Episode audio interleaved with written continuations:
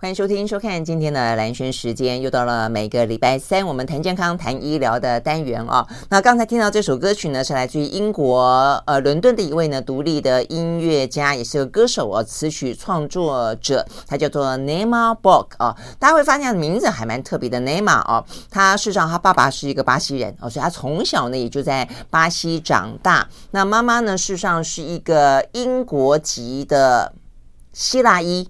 哦，那所以其实他从小接触到的一个呃文化就比较多元，那呃也从小就在一个不同的呃音乐的呃这个环境当中熏陶长大哦，所以呢，他说很小就开始演出，十五岁的时候就自己自己组了一个乐团啊，到处去巡回，然后呢，在巡回的过程当中，他本来扮演的是一个贝斯手的角色啊，那但是后来当然大家听这首歌会知道他的呃声音，我觉得很特别啊，呃有点像有点像一个吟唱者。一样，他声音有点高亢，然后呢，呃，非常的。嗯，像流水一样这样流过来流过去啊。那但是呢，他的 MV 拍的实际上是在都市当中行走，所以呢，呃，就有点像都市当中的吟游者的感觉。好，那所以他后来呢，呃，就从贝斯手呢转而成为一个词曲创作，而且自己啊，这个自自己弹奏自己唱。那我们听到这首歌呢，有的非常好听的钢琴跟呃弦乐的伴奏啊，叫做 Camper Van 啊，在今天和你分享。好，那我们今天要聊这个话题的话，事实上是在上一次了啊。这个上一次呢，呃，《经济学人》杂志有一次它的封面故事呢，讲到了一个呃，我觉得蛮特别的封面啊。呃，很少他去关注这个话题，但一谈下去，发现这个问题真的很重要。它可能不只是台湾独有啊，全世界都是。只是呢，台湾在少子化的呃这个排名啊，事实上是比较吓人而已啦。我们的生育率已经是全世界倒数。倒数第一，呃，生育，呃，对，倒数第一嘛，对，对对对，事实上，呃，就是说你要就生育的状况，如果我们第一名正的来说，我们也算是第一名了啊。总而言之，就是非常的少。那 OK，所以那那个话题呢，叫做试管婴儿四十五周年。好，所以呢，事实上呢，在四十五年前。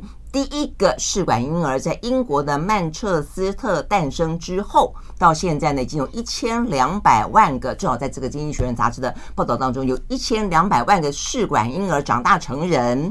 好，那经过了四十五年之后啊，那当然过程当中还得到了诺贝尔。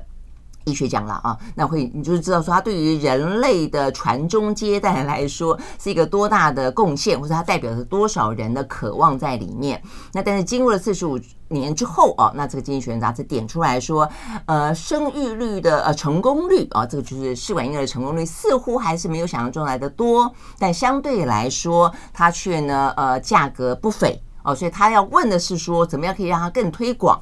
所以我觉得这个一话题蛮有意思的。更推广的意思就是，现在全世界都有少子化，都有生不出来的问题。哦，所以他可能需要增加它的成功率，需要降低它的费用。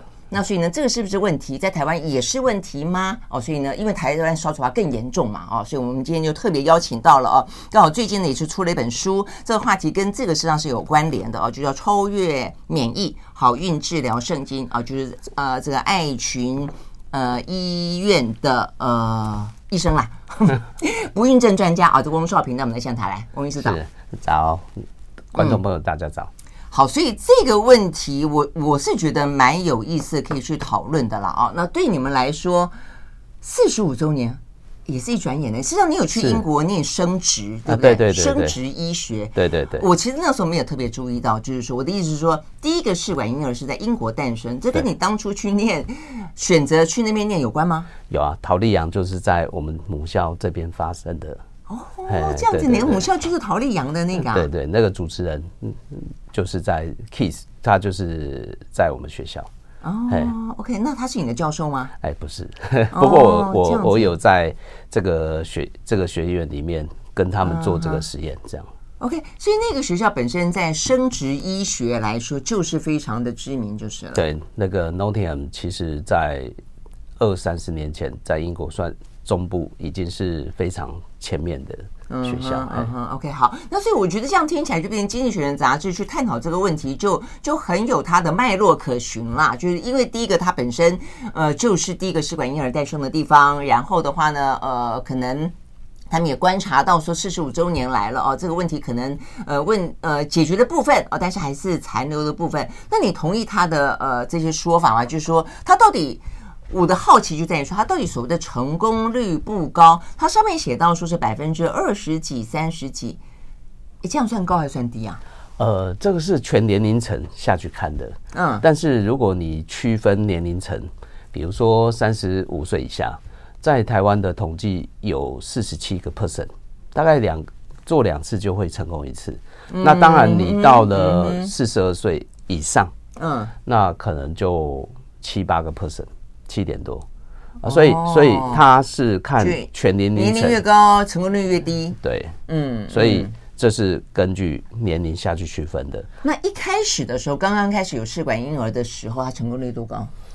哦，可能在更低，是不是？比如说我二十年前在英国的时候，的确那时候差不多二十 percent，二十 percent。呃，也一开始就有二十二十 percent，一二十 percent 差不多。Uh huh. 不过这都是全年年龄层。对，我知道。那现在到了可能三十三十，大概台湾是三十七、三十八。哦，台湾有三十七、三十八，所以台湾算高于全球的平均吗？是这个意思吗？对对，算是跟美国非常非常接近。所以目前全球来说是美国第一，对，它的成功率第一，就台湾第二。对，然后台湾、美国大概都在三十七、三十八附近。那第二坎大概就是泰国三十二，新加坡、哦、泰国也有到三十二。嘿，对、嗯、他们其实。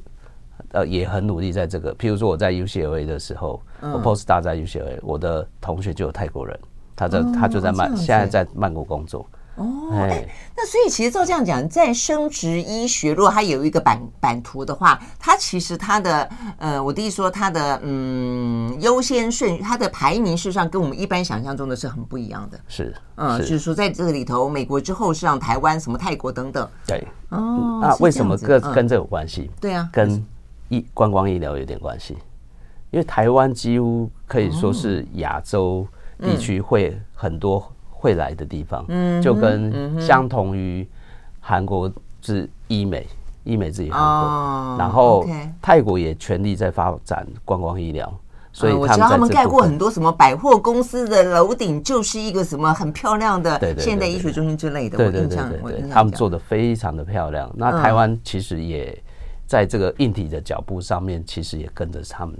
你这样讲，我还想起来，我们当初这个桃园机场的时候，要做桃园航空城的时候，就有点想要链接这一块，让它成为一个呢观光医医学医疗呃的观光医疗的的发展。但是后来好像没有，目前没有，对，目前还没有，因为就其实这就像，比如说你去日本想要去做医疗，你就会想到。哦，我进去我就去东京嘛，嗯，比较少会跑去神奈川，跑去横滨，所以所以所以，或是你会留在成田，不太会，你还是会回到东京本身，嗯哼，哎，因为你进去就像你去曼谷，你不会跑到清迈去。但如果说你的机场就在桃园，就是我们的国门，这个概念还是没有，我觉得还是一样会影响到他的选择吗？呃，多少，因为他他他来除了看病以外，他大部分的时间。是在外面晃，他需要观光，他他想要接触，他去一零一，他去哪边？这倒是当初可能没有想象到的。所以意思就是，我们虽然规划，呃，希望我们的医呃医疗集团进驻到桃园航空城，然后吸引观光客来，但观光客其实未必哎买单。观光客会到到处去玩，那个地方如果是做纯粹医疗的，可以，比如说他就是要来开刀，他就是颜面神经。或是他，也出不去就是了，他就住在这个里面。对，这个是 OK，越近越好。嗯，OK。但是如果是观光，那他就是要到处去玩。哦，那其实桃园跟台北也没有很远啦。如果说我们可以让它更交通更顺畅，你是不是就可以发展出这一块？好，不过这是题外话。那回到突然我们刚刚讲，所以听起来台湾在生殖医学这门事质上发展还算是蛮蛮厉害的。是，所以百分之三十六左右的成功率。是这个意思，呃，大概三十七、三十八那边，对。哦，这样子，那里头的话，呃，不孕症，就是说成功不成功的因素有哪些？就是说，呃，中间，呃，你们书里面有讲到，就是当然最简简简单，精子的品质，卵子的品质，呃，子宫的状况。然后呃，再来就环境，就是子宫算是小环境，身体的环境。那再来就是大环境，就是我们的身边的环境。是。那这些环境的话，呃，是不是也是一些影响？我们休息就回来继续聊哦。就是说，呃，如果说百分之，但是我觉得三十六，当然对很多呃求子若渴的，就是说，因为一个孩子确实会影响到人生。对。因为我觉得有孩子跟没孩子。是完完全全截然不同的生活方式啊！对，那三十六虽然在全世界是排名第二，但是好像对于想求子的人来说，他没有办法更高吗？我觉得连一半都不到，就几率连一半都不到，所以他就要试好多次啊！那所以呢，这个状况到底是怎么样？是为什么？我们学学再回来继续聊。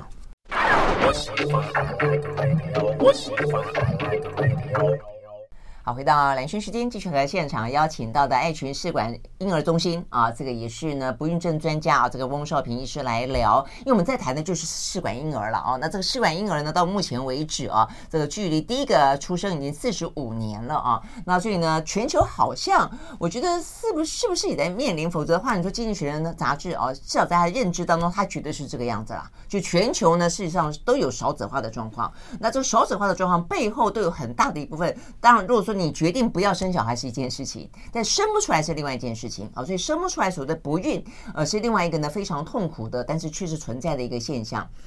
哎，所以这个部分，嗯，就不是台湾独有就是了。是在已开发国家几乎都是一个问题。WHO 的统计大概有十三个 percent 左右，嗯。在开发国家，像台湾算是开发国家，嗯嗯嗯，大大概十个人，大概七八个人就有一个人，他就会面临到这个问题，嗯，是，嗯，所以这个比例是真的还蛮高的，所以呃，这个试管婴儿真的是一个。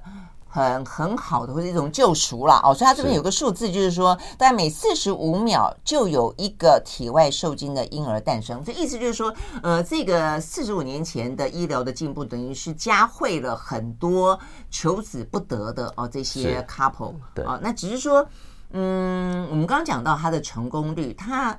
我的意思说，我们这个三十六，就就我的角度来看，我当时觉得他才三才三十六啊。但是对你们来说，因为你你你你比较知道嘛，啊，觉得他到底是有多么的难得。那如果我们要从三十六增加到什么四十啦、五十啦、对，七十八十啦，对，几率到底高不高？可不可能？呃，其实现在要回回过头来看，试管婴儿的目的，他那会来做的原因。大部分的人跟年龄比较有关系，因为你就平均来看，台湾跟美国平均做试管年龄是三十七岁。当然有补助之后，我想应该会下降。不过，不过那只是短暂。其实真正愿意生小孩，他其实后面还有养小孩的问题，所以补助加速了在犹豫过程中的人，但是最终这个会达到一个平衡。最终要生小孩，还是会考虑我到底怎么养小孩。嗯，好，那回到试管，养小孩就已经是你觉得你要不要生小孩，而而不是你生不生得出来嘛？对对对，对不对？对对。那那当你想生小孩的时候，其实大部分已经都走进三十七、三十八岁，嗯，年龄开始进去。比如说，像在爱群里面有我们呃平均的年龄是四十点多，也就是说一半的人都四十岁以上。哦，那四十岁以上的人，其实、哦、那据你刚刚讲的，这个怀孕几率才百分之不到十哎。不过经过我们非常多的努力，其实我们已经可以到到达大概有三四成，还是三四成哦。如果如果说是到年轻的，如果是年轻的，比如说呃三十五岁以下，基本上都有六七成以上，七八成。嗯所以已经很接近你说的，我们尽可能是不是在一次就成功？嗯，都可以到七八成哦。你说年轻一点的可以到七八成，对，OK，但只是说四十岁以上的，的确大概只能三四成，因为我们各种，因为就老化，对，因为年纪大了之后，我们的染色体很容易出问题，容易有唐氏症之类。你看哦，我们产科的高龄定义是三十四岁，嗯哼，那。现在几乎做试管都四十岁，那这个这个年纪差很多。女生的年龄哈，生理年龄你不管你外在多漂亮，嗯，因为人类的生理年龄会随着染色体变短，嗯嗯，时间端粒子对不对？对对对对对，然后变短变短，它就是容易分裂错误，所以这个内在是骗不了人。那这意思是现在所谓的长寿世代，不管我们自己觉得自己多年轻，怎么样的乐活，但是精子、卵子跟子宫 就是骗，就是就是就是他的年龄，对对，他他就像生命的沙漏，他就一点一滴的在漏掉，所以、哦、所以他。可是我们这样的保健，跟我的意思说，现在所谓的乐活，让整个人维持一个比较年轻的状态，它不是由内而外，由外而内吗？呃，可以，但是你再怎么延缓，有啊，比如说是。以现在的四十岁相当于以前的三十四岁，对，会这样子说嘛，嗯、对不对？对，但子宫不是，子宫可以的，也可以，是不是？哦，OK，好，所以这是好消息。对对，所以你现在要生绝对没问题。我现在不行，我现在已经超过四十岁了。对，是那所以基本上这个问题会出出在卵，大概八九成会出在卵。那子宫的部分呢？为什么？老就是年长一点点之后的卵跟精子的卵跟精子，不要只说卵。OK，卵跟精子的年龄都变大，都会嗯对。OK，但是卵的数目比较少，精子数目比较多，所以精子透过试管婴儿的技术，我们可以调，从简单的直接受精到我们可以做 ICSI 就单一精虫注射，再往上我们可以做用生理的挑选方式。做 PC，然后把形态不好的挑掉，到最后做 IMSI 最高阶层，我们把呃精子挑出来的，我们放大到六千倍再确定。那在这样的状态之下，其实精子的因素大部分会去掉，那剩下的卵，那卵每次取出来就是五颗、十颗、二十颗，就是这几颗。但是随着年龄，呃，你知道过了。女生的年龄哈，她有一个生理门槛，三十岁、三十四、三十八、四十、四十一、四十二，然后接下来就砰就下去了。啊，真的？哎，为什么他那个数字三十四、三十八？哎，对，这个就很有趣，因为我们在做统计的时候，比如说我在美国做做这个 PGS 做基因就胚胎植入前的这种基因检测，我们在做统计的时候，你。不管你怎用什么 model 下去跑，你过你会发现，三十八岁就是一个坎。过去那个染色体正常率就是很明显会下降。对，因为它也不是一个什么整数，一般比如三十三十五四十，它不是，它就是三十四三十八。对，刚刚好，很很特别。比如说，如果说精子很差，那精子卵卵过了三十八岁之后，吼，精子卵要受精卵。过了三十八岁之后，其实是很难修复精子的缺陷。其实精子进来之后，其实它 DNA 会有一点缺陷。Uh huh. 那年轻的卵，其实它很容易就把它修复回来。哦，卵子可以去修复精子的缺陷。对啊，对啊，因为、oh. 因为卵子也会生锈，不过卵子不精子也会喜欢生锈。精子的生锈不是氧化，是硫化，硫磺呢硫化。嗯哼、uh，huh. 它硫化之后，它就生锈了。那卵呢，它有能力去解离这个。然后去修复它，哦、所以年轻的卵还是有差别。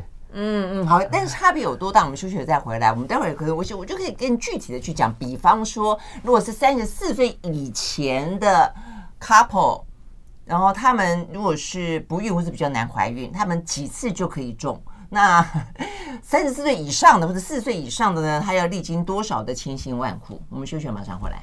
I like 103, I like radio 好，回到蓝轩时间，继续回来现场邀请到的爱群试管婴儿中心啊，这个不孕症的专家翁少平来谈啊。这个试管婴儿进入到第四十五周年了啊，那现在有什么事情可以被讨论？我们对于这些所谓的不孕生子，有更多的机会可以乐观看待它吗？还是有哪些问题它应该要再被解决啊？那尤其是台湾啊，这个少子化是全球第一。好，所以呃，我们刚刚讲到就是说年轻呃年纪是一个差别，那到底三十四岁以前的？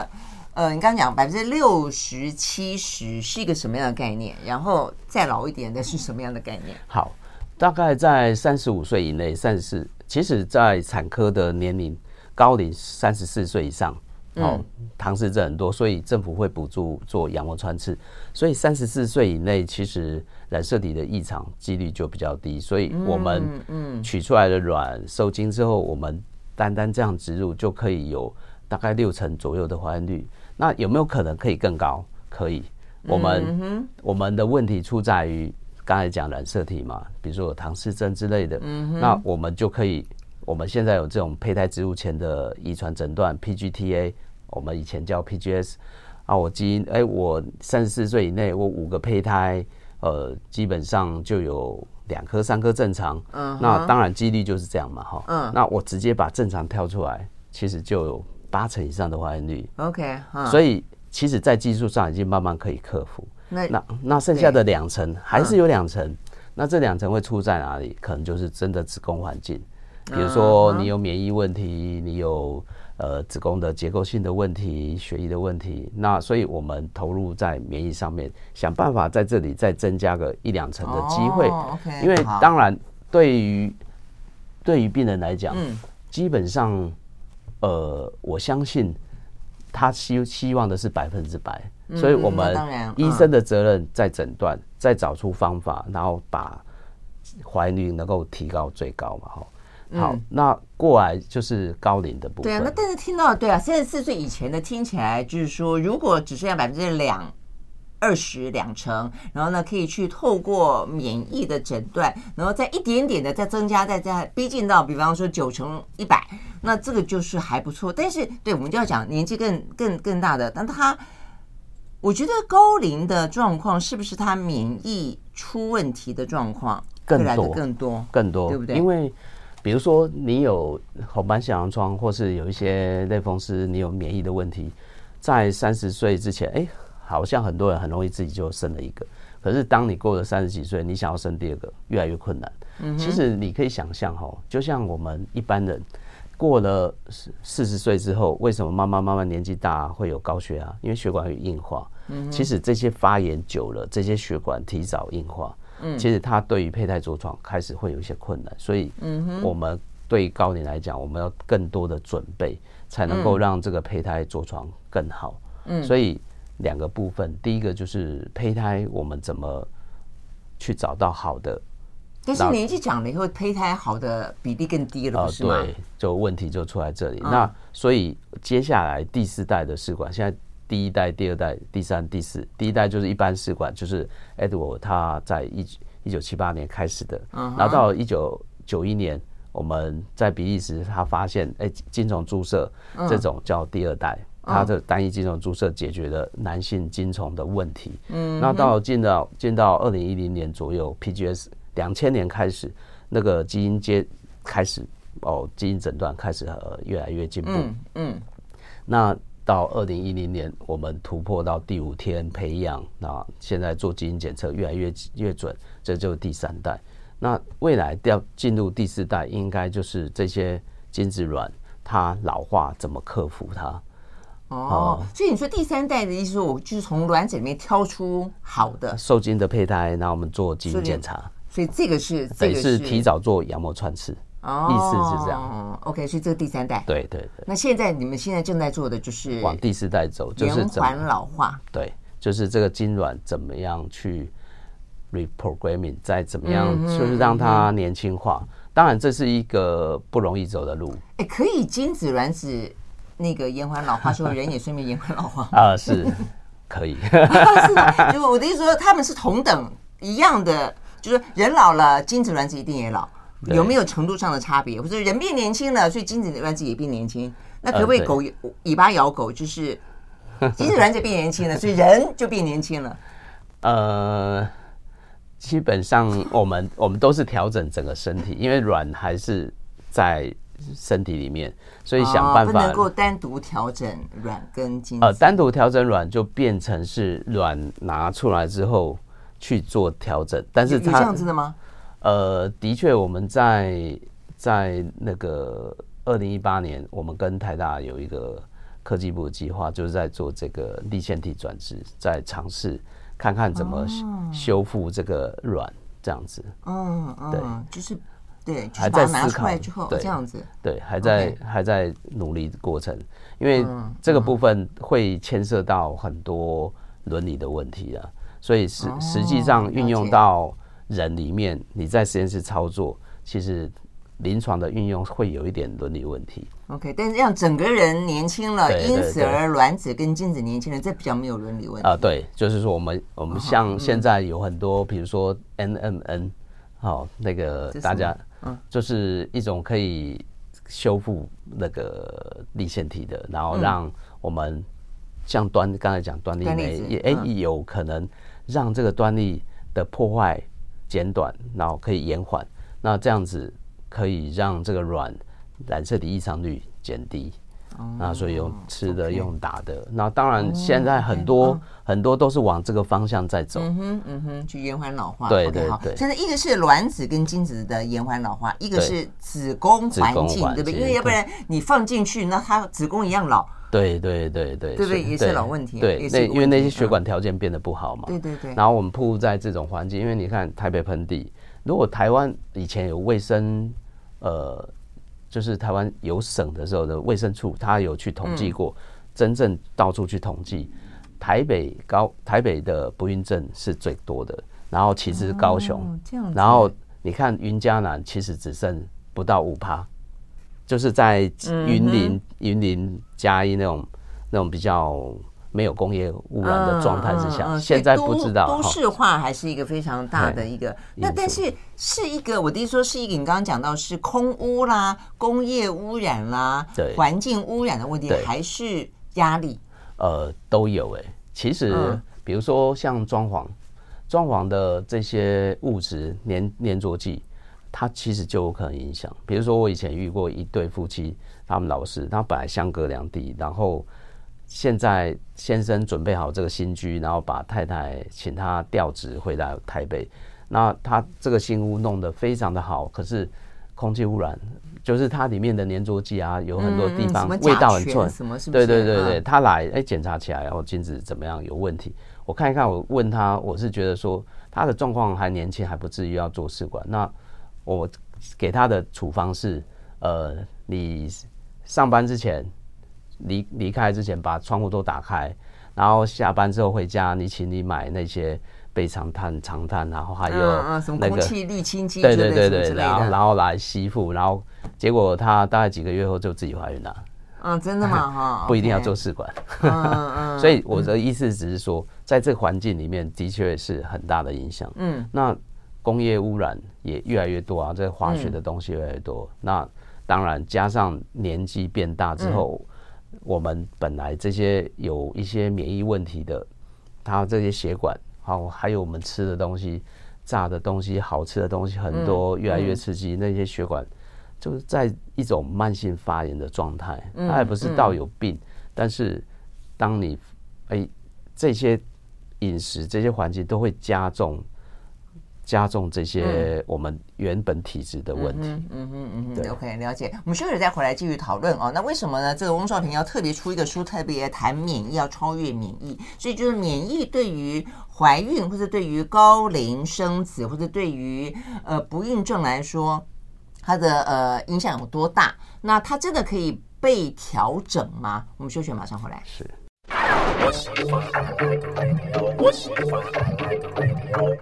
好，回到蓝轩时间，继续和现场邀请到的爱群试管婴儿中心啊，这个不孕症的专家翁少平医师啊，来谈有关于试管婴儿啊，这个进到第四十五年了，呃，但是就是大家总是会期待这个怀孕率高一点了啊。对。所以你刚刚讲因素这么多，有卵子问题，有精子问题，有子宫问题，有年龄问题，有环境问题，但你特别还强调一个，而且呢，呃，在你们来看，而且我看到你们呃这本书里面也有不少的这些医生啊，谈到你们常。尝试过的努力，其实你比较着重在免疫的部分，而且还中西医共同的去试着去让呃这个不孕的状况啊能够有所改善。为什么你觉得是重点？呃，其实你知道，呃，爱群我们是第一个申请那个澳洲国际认证的。嗯哼，我们的目标就是希望把整个怀孕率能够大幅提升。那实验室，你说的大幅，你期待，你心里面期待，你是大幅是？我希望到什么程度？我真的希望可以做到接近接近百分之百。那我知我知道，我觉得我知道这是一件非常困难的事情。应该我觉得合理的最终目标是九十五 percent，因为有很多问题，就是胚胎进到子宫，然后身体有一些很特殊的反应，其实你很难说。那在这九十五 percent 里面，我们用了大 概大概七八成，其实还是在胚胎本身，所以我们去。请澳洲来认证，然后我们可以达到国际标准，让这个部分所有的 SOP，包括胚胚胎培养，包括所有都能够到最顶尖的状态。好，那把胚胎的因素排除掉之外，那剩下来的我们怎么去追求剩下这二十趴？那这二十趴就是子宫的血液啊、免疫啊，它的结构的问题。那子宫问题分成结构。跟功能，那结构那些子宫畸形、单角子宫什么，哎、欸，这个我们传统上都可以解决。嗯哼，剩下来的这些功能，大家比较容易去 miss 掉。所以，当你今天如果你没有办法把胚胎的怀孕率拉到最高，你对胚胎都很很有把握的时候，其实如果你的怀孕率不高，你你这些免疫问题，你不会去注意到有一个。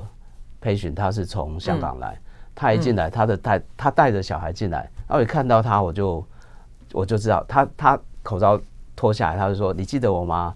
然后他就开始开始哭，然后我心里面跟他说：“哎，我当然记得你啊。”然后为什么？因为他的哭点是极低，他他从进来做试管，然后就开始哭，然后到验到怀孕也开始哭，然后他昨天进来带着小孩。跟小孩跟他说：“哎、欸，你要跟医生伯伯说谢谢。”然后那个三岁，我觉得时间过好快。然后他，然后也哭，他一直哭，从头到尾在哭。其实没有办法怀孕而哭，后来是喜极而泣而哭。对，是这个意思。对，都在哭。对，他一路在哭，所以我当然记得他。那其实你知道，当我们面对黑血，我们是医生，我们不忘记。我们的初衷就是在帮助他们，不管你是来自哪里。嗯，那在这个过程中，你遇到 patient 他失败的时候，你一定会去想到底发生什么事情，你一定要去想办法去解决。如果教科书上没有，是不是有可能自己会去可以去研发？所以我们最近也投资，呃，我捐捐赠了一个胚胎实验室到中央大学去，然后我们是跟中央大学去合作，开始做。跟这些相关子宫着床还有基因检查的一些研究，那所以今天当胚胎解决到一个相当的问题之后，我们接下来努力的重点就是怎么最后这一里路怎么帮他完成。嗯嗯。所以你认为这个所谓的免疫就是最后一里路？对，就是它就是它是一个很特殊，甚至我觉得特殊到如果能解答这个问题，可以拿诺贝尔奖。它影响的是一个人进到另外一个人，他们之彼此之间的对话。嗯哼，为什么？为什么这个身体不想要让他进来住在里面？哦，那这里面有一些对话。免疫是免疫是这两个个体他们彼此沟通的语言。嗯嗯嗯，你说一个人跟一个人，意思是说只是婴儿，就是那个胚胎，因为胚胎进到母体里面，其实某个程度母体会自然想要排斥它。对，就像器官移植一样嘛。对，所以所以所以你排斥太厉害就流产。对，所以你要让他不排斥，对，还可以着床。对，所以正常状态下，其实我们的胚胎会发送讯号给这个妈妈。嗯哼。那妈妈呢？她会很有趣的。我用卫兵做举例，嗯嗯，就是我这个外来的人进来，妈妈妈这里有警卫，但是呢，警卫。会，他里面的秘书会送一件制服给这个这个外来的人。Uh huh. 我们身体的补体系统会协助他制造蛋白质出来，啊，让他穿起来。哎，这看起来是自己人。好，那你的警卫就让他进去。Uh. 但是呢，会不会这个制造蛋白出问题？你的秘书没尽责，他给他穿的是。短袖的，那你的警卫觉得这个穿起来不一样，嗯嗯，或是你是敌人，就不让他进来，或是你的警卫呢，就像是罗威纳犬，它本来就很敏感，嗯，你一进来，嗯，这个闻起来还是怪怪的，就咬上去，OK，哦，所以我们要怎么把这个环境去？那你说那个讯号呢？让他穿上衣服，或者说那个警卫本身过度敏感，这是免免疫问题？对，他就是免疫嘛，他在防卫嘛。OK，他就是防卫。其实这不是坏事。他说实话，这些人说不定未来的癌症机会比较低耶。啊，因为他内生性的这些这些奇怪细胞，所以你刚刚讲就是类似那种像免疫功能自己自体免疫功能比较活跃的。他就是他就是有这个问题啊，就过度活跃反而会造成若干疾病。对，但是如果很称职的话，事实上会比较。是的，是。所以我们要把胚胎这一块，哦，就是能够做到这个胚胎实验室是非常稳定的。嗯嗯，OK，好，我们休息再回来。I like 好，回到蓝轩时间，继续和现场邀请到的爱群试管婴儿中心的不孕症专家啊，这个翁少平医师啊，来谈有关于我们刚刚讲到的这个全球啊，都面对到了就现代人了啊，就是说，第一个你虽然长寿了，但是它是不是同时就可以让我们怀孕的呃这个几率变高，可以怀孕的年龄变得更宽？有啦，过去还看到什么七十几岁的老妪，怀孕生子，什么老蚌生珠这种状况，但它是非常非常少数嘛。对，但是好，但是我们刚刚讲到，但是我们医疗科技进步了，对，所以我们刚刚讲到说，如果说可以把这个不孕症不容易怀孕这个事情，然后呢，慢慢的去抽丝剥茧，你会发现说呢，除了胚胎的问题之外，事实上呢，呃，这我们讲到免疫的问题会是一个最关键的最后一里路。好，所以刚才翁医师讲到，就是说你可以透过。免疫的检测，对，把这个问题给找出来，就你有没有这个问题？那如果有，当然如果没有，那是另外一件事情啊。那如果有的话，可以去改善它。对。然后呢，但是改善它，就说呃，待会还在这个看看温水有没有要补充，就怎么去改善它。但是目前看起来，我就包括呃这个呃《经济学人》的报道，也就是说，这个改善的过程让你更健康、更适合着床，因此而所费不貲。所以这是不是也就是现在试管婴儿被认为说很贵，它不是所有人都可以负担，对，甚至觉得好像有钱人才能够做的的关键所在。那如果这样，那怎么办呢？呃，分成两个部分，第一个是胚胎的部分，目前因为政府都有补助，其实大家的负担会轻很多。那当然我们要增。政府就补助你去做试管，是这个意思？对对对对对。现在第一次做是补助十万，然后之后补助六万。那原则上四十岁之前是补助六次，四十岁以上是补助三次。对。那在金额，哎，那这样听也不太对啊，因为四十岁以上应该需要的次数而才成功的，应该是。次数更多，理论理论对不对？那四十岁以下搞不好一次就中了，干嘛要六次？那为什么会年轻的是六次，老 年长的是三次？或许政府是鼓励大家年轻一点，尽快生 哦，不要拖到太后面。但是但是是不是年轻的其实用不到六次？大部分不用。那可不可以？那既然那假设真的是用不到，那为什么不能够挪来？哦，这个可以跟政府建议。嘿，我我的我这样讲有没有道理？有。真的有道理，因为四十岁以上的现在去去求去求助于你们的，实际上是更多的，占占超过五成。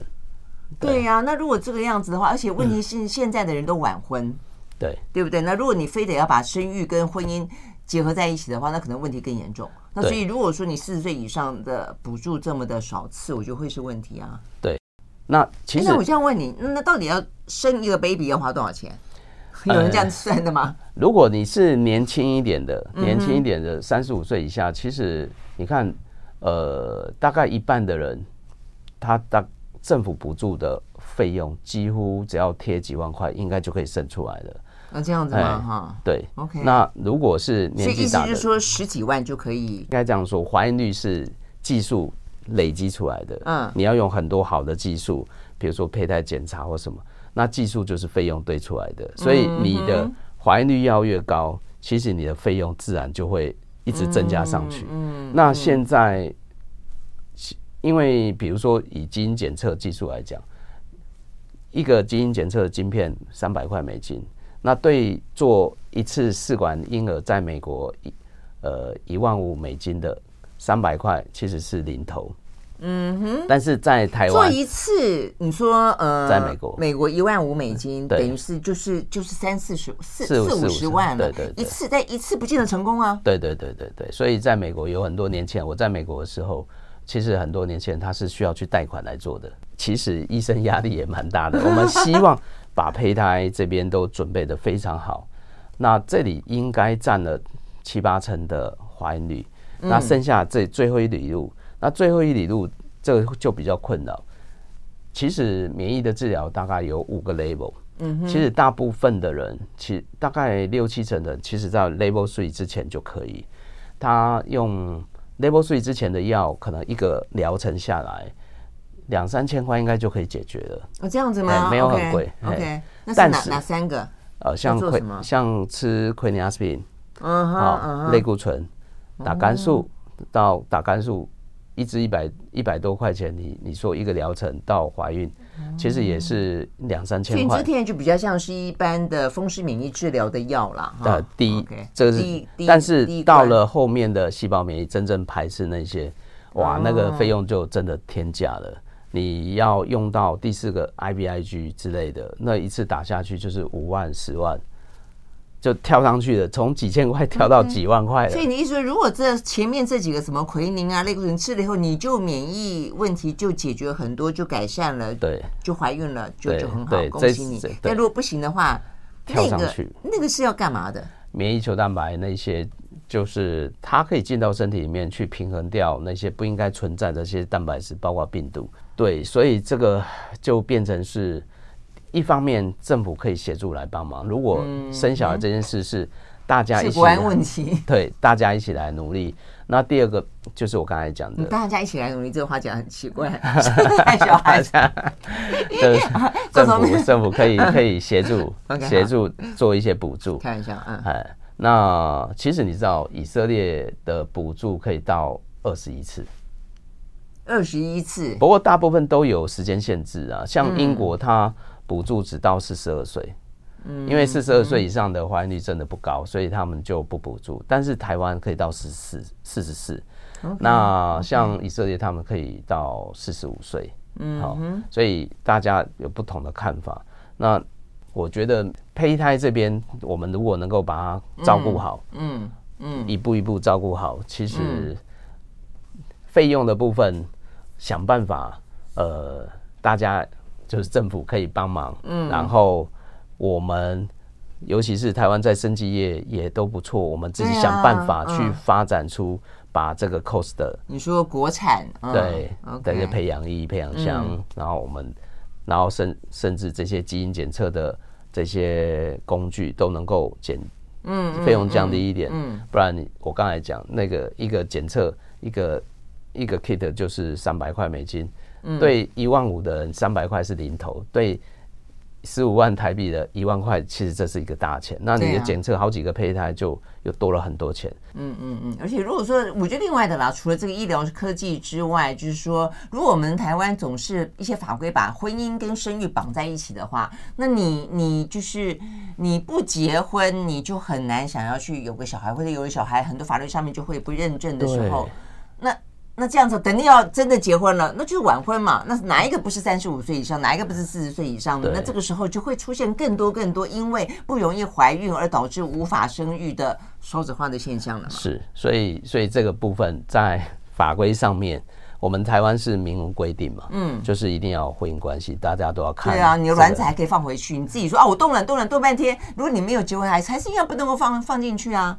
对。那 所以这个很奇怪吗？所以所以在这个，因为我们同同婚法也也过了，嗯，所以其实只要未来代孕这个部分在政府这边，他现在立院的一读通过，但是现在二读三读好像还躺在那边好几年。如果这部分也通过，其实我觉得只要法规放宽，其实其实很多人他还没结婚或是有。配偶，然后配偶不一定，他可能可能，嗯，其实他们都可以完成他们的梦想。对啊，你刚刚讲对，可能不止同婚，就是说有些异性恋者，他们其实也并不觉得需要一个婚姻的一纸形式嘛。对，那他们愿意结婚，不，他们不愿意结婚，但他们愿意生小孩。但是我们的法令就是。不鼓励这样的一个行为。目前是对，是导导致我们只要真正好不容易结了婚的，就很晚才要生小孩，或者他就算有些人就结不了婚的，那他就很难有一一个被法律和认可的，对对不对啊？这样那个对，的确这是一这就变成一个是一个伦理问题了。就那我们的社会能不能接受？嗯，然后尽快去完成这件事情。既然既然我们有这么先进的同同婚法，那嗯，是不是在嗯？在这个方面是不是可以突破？所以，我们很多东西都蛮矛盾的，坦白说。所以，这个东西非常非常值得讨论。否则，光在讨论少子化，根本就没有讨论到核心了哦。好，今天非常谢谢温双平到我们的现场来聊这个话题，谢谢，谢谢，谢谢。